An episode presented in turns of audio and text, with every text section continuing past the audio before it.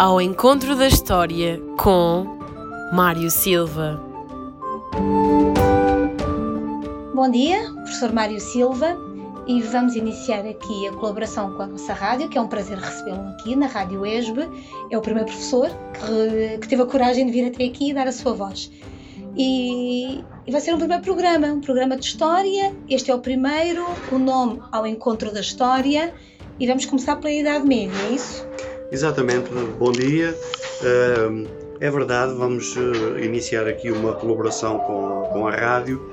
Eh, a proposta seria irmos até aos finais do século XII, inícios do século XIII, para eh, recordarmos a importância da atribuição do foral a Benavente. Bem, então se calhar começamos já a tentar perceber o que é um foral. Exatamente. Uh, um foral, ou carta de foral, como também era conhecida, era um documento que visava criar um conselho e servia para regular uh, a sua administração, os deveres, os privilégios de um determinado território.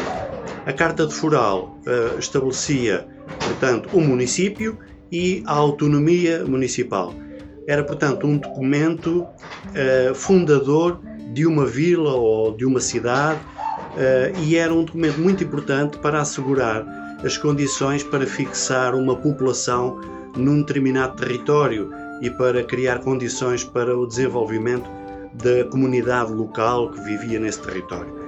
O Foral regulava os impostos, uh, as terras públicas para uso coletivo, eh, as multas, os deveres militares da população, eh, os direitos de proteção, etc.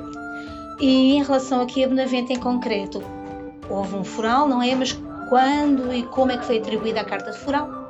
Pois, o foral de Benavente foi atribuído uh, por Dom Paio, ou Pelágio, como também se, dizia, uh, que era mestre da Ordem Militar de Évora, e isso aconteceu a 25 de março de 1200. 25 de março de 1200. É curioso uh, porque os forais habitualmente eram atribuídos pelo rei. No caso de Benavente não foi assim.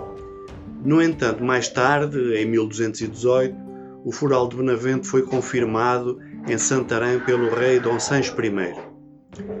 O território de Benavente fazia parte dos domínios do Conselho de Corucho uh, que já tinha foral eh, desde 1182 e cujo castelo tinha sido entregue à guarda da Ordem Militar de Évora, mais tarde chamada Ordem de Avis. Ora, então, segundo eu próprio percebi, a partir de 25 de março de 1200, Benavente passou então a ser um conselho.